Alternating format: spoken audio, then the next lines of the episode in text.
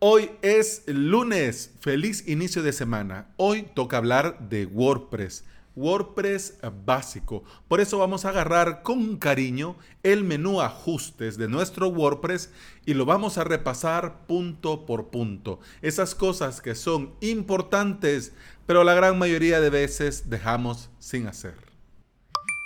Bienvenida y bienvenido a Implementador WordPress, el podcast en el que aprendemos a crear y administrar nuestros sitios web. Estás escuchando el episodio número 184 del día lunes 19 de agosto del 2019. En avalos.sv hoy, la sexta clase del curso Crear tu currículum online. En la clase de hoy vamos a agregar portfolio a nuestro currículum.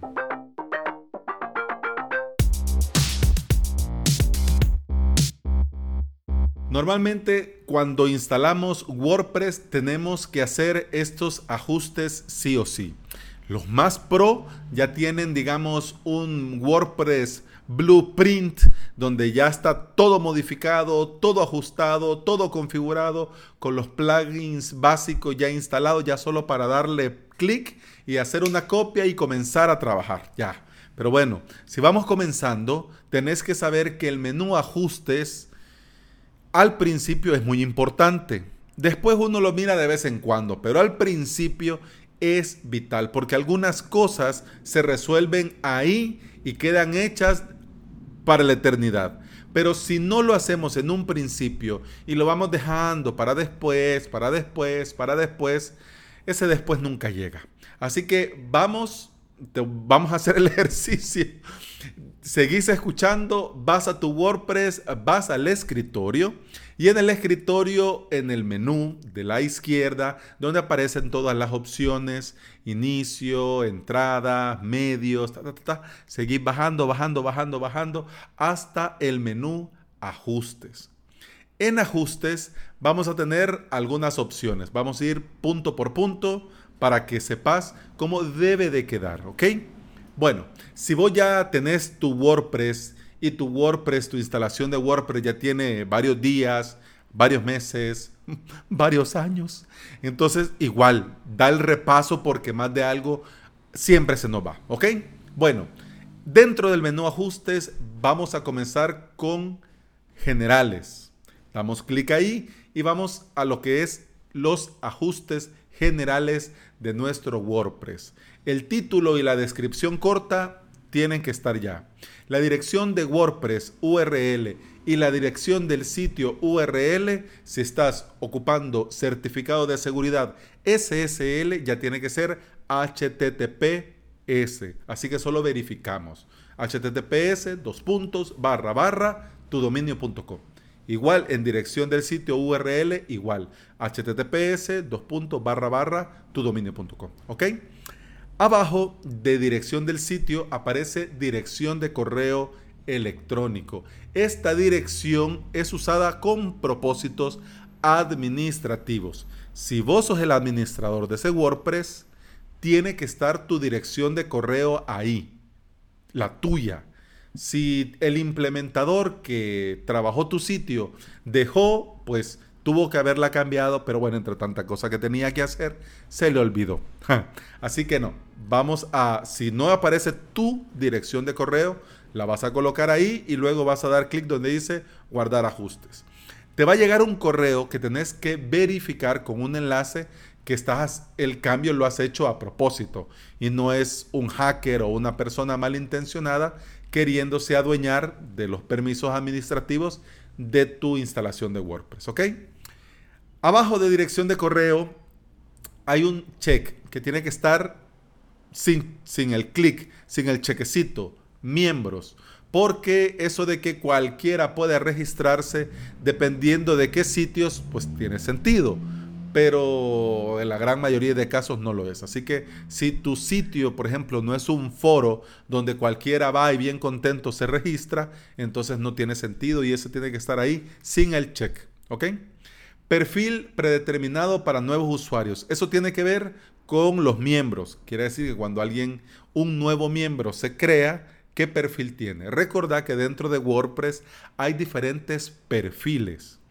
Perfiles que van dependiendo, dependiendo de lo que tienen que hacer, le va dando cierto acceso a ciertas características dentro del WordPress. Por ejemplo, el suscriptor solo puede, así dicho pronto y rápido, solo puede comentar con su nombre y con su contraseña, pero no puede publicar páginas, no puede publicar post y así sucesivamente existen otros roles, el autor, el editor, que sí pueden publicar, ¿ya? Y hasta llegar al administrador. Pero no vamos ahí porque si no se nos va el tiempo en esto. Idioma del sitio y zona horaria bueno, si hablas inglés y te gusta tenerlo en inglés, pues ok, very good. la zona horaria es importante que pongas el nombre de tu ciudad o en todo caso, si tu país es pequeñito, pequeñito, pequeñito, como el nuestro, entonces basta con que pongas El Salvador porque usamos toda la misma zona horaria, de hecho en toda Centroamérica. Así que. Pero es importante que la pongas porque si lo dejas predeterminado con una hora de Estados Unidos o con la hora de España o algo por el estilo, cuando programes, por ejemplo, publicaciones, post, páginas, se van a publicar a la hora que aparece. Entonces, esa hora que aparece, te interesa que sea la hora en la que vos querés que se publique. Por eso tiene que estar ahí zona horaria. Formato de fecha y formato de hora depende del gusto de cada quien. Así como para los gustos, los colores, pues eso igual. Si querés de una forma, de otra, la hora, ahí queda libre. Día de la semana, pues para mí empieza el lunes. Pero vos le pones, le podés poner si tu día, si tu semana comienza el domingo, el martes, etcétera, etcétera. ¿Ok? Vamos, vamos a, terminamos generales, vamos ahora a escritura. En escritura aquí hay poco que tocar. Poco que tocar si vos no publicás por correo, cosa que yo nunca he hecho y, en honor a la verdad no lo recomiendo. Por el tema de la seguridad y todo lo demás. La idea es ir cerrando puertas y cerrando ventanas donde se nos puedan colar. Y eso de que me que autopublique por correo, pues en honor a la verdad, ay, yo no lo veo.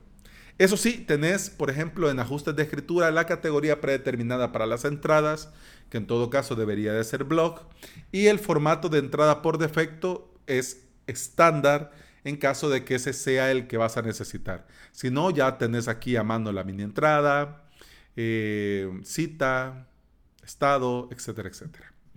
Vamos a lectura. Continuemos. En lectura Aquí puedes seleccionar si en tu home se van a mostrar las últimas entradas de tu blog o una página estática. Esto es importante con el tema del theme, del tema de la plantilla, ¿ok? Dependiendo de qué tema tengas, pues entonces esa página se tiene que mostrar en la entrada, en donde dice eh, página estática, se tiene que mostrar esa y no otra. Igual páginas de entradas, pues el blog y no otras, ¿ok? Aquí hay otros ajustes, pero eso va a depender de cada instalación. Número máximo de entradas a mostrar, número máximo de entradas por el feed RSS y por cada entrada en el feed se muestra solo el texto o un resumen. ¿ya? Una cosa importante que yo no recomiendo, pero hay algunos implementadores que lo hacen. Cuando van a comenzar a implementar, le dan clic a esto que dice disuade a los motores de búsqueda de indexar este sitio. Yo no lo recomiendo porque algunas veces se nos olvida quitarlo. Entonces, en esta parte de lectura, tenés que verificar que eso de disuade a los motores de búsqueda de indexar este sitio aparezca sin el check. ¿Ok? Porque de lo contrario, Google no, no va a entrar a leer tu sitio. Comentarios. El comentario debe aprobarse manualmente. Ya te lo digo yo en resumen de todas las opciones que aparecen ahí, algunas más, algunas menos, ya vamos a llegar a 10 minutos, no me voy a extender, pero tenés que quitarle el, tenés que dar clic donde dice el comentario debe aprobarse manualmente, porque de esa forma te garantizas que solamente se van a publicar los comentarios que hayan pasado tu filtro, además del filtro anti-spam, ¿ok? Bueno, ahí tenés también la opción de mostrar los avatar Quiere decir estas imágenes pequeñitas que si usan el servicio de Gravatar, que ahora lo compró Automatic, bueno, hace tiempo, pero es de Automatic, le aparece una foto. Normalmente, dependiendo del tema, del fin de la plantilla, se muestra o no se muestra. En mi caso, no se muestra. Y como en el tema que estoy usando no se muestra, entonces tampoco le, le he quitado ese check que dice mostrar avatares. ¿Ya? Bueno, vamos a medios. Aquí en medios hay, hay, algunos, hay algunos peros. Yo no sé vos, pero a mí eso que de una imagen se vayan creando diferentes tamaños para diferentes dispositivos, yo en honor a la verdad no lo veo. Porque yo subo la imagen que se va a ocupar de, en la resolución y el alto y ancho que se va a ocupar. Quiere decir que si va a ser un banner de, con un CTA en un eh, bloque Hero, por ejemplo, o en la Home, entonces sí es una imagen grande y, y, se hace lo posible por optimizar. Pero si es una imagen, por ejemplo, cuando comparto los plugins y tengo esa imagen pequeñita, donde en los detalles técnicos de los plugins, esa imagen pequeñita sería una locura, una imagen de 1200 por 800. Sería una locura.